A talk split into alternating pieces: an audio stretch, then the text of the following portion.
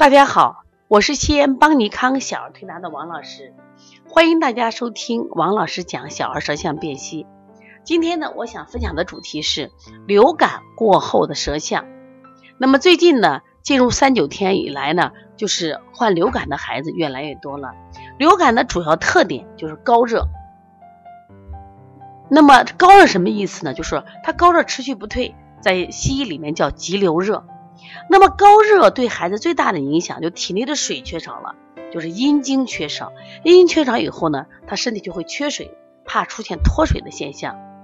那么因此，我们在这个治疗高热的时候，除了一方面找他的外邪，比如说是寒邪呀，是不是？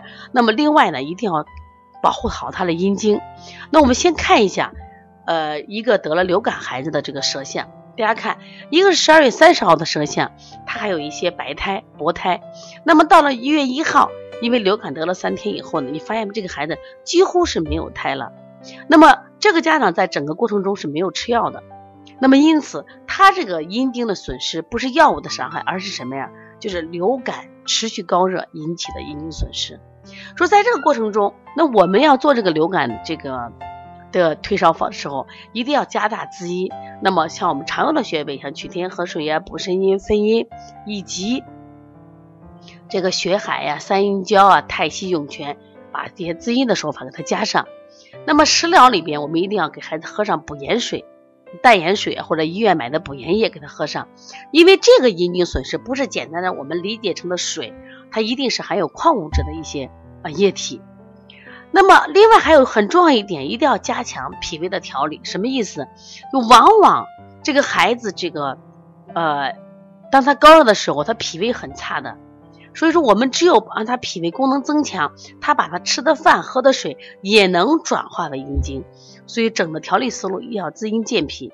那另外呢，流感大多数寒邪，所以我们还要去寒邪。那去寒邪的方法，像我们补肾阳，因为补肾阳就是护肾阳。冬天寒邪最容易侵的就是肾阳。另外呢，像揉二马、外劳宫补脾。另外，千万不要忘了推三关。如果这个孩子就是完全是不喜饮，那推三关可以作为君穴；如果这个孩子喜饮，推三关作为一个这个啊沉穴。啊，就可以，比如做上一百次到二百次都可以啊。为什么要这样做呢？因为推三关本身有补虚还有驱寒的作用，所以最近流感的孩子越来越多呢。如何让流感的孩子这个他的这个身体很快得到恢复？通过这个舌象的对比，大家就知道啊。那我们说护阴、温阳是最好的方法。大家听懂了吗？如果你也在工作中遇到这样的问题，或者在育儿中有什么问题，可以直接拨打我的电话幺三五七幺九幺六四八九。另外呢，我们有一本舌象书叫《小儿舌象辨析》，那么讲的特别清楚，从基础理论到案例分析到一些疗法的使用。如果大家愿意的话，可以在淘宝啊搜“邦尼康小儿推拿书籍”或“小儿舌象辨析”都可以购买。想加微信的话，幺五七七幺九幺六四四七。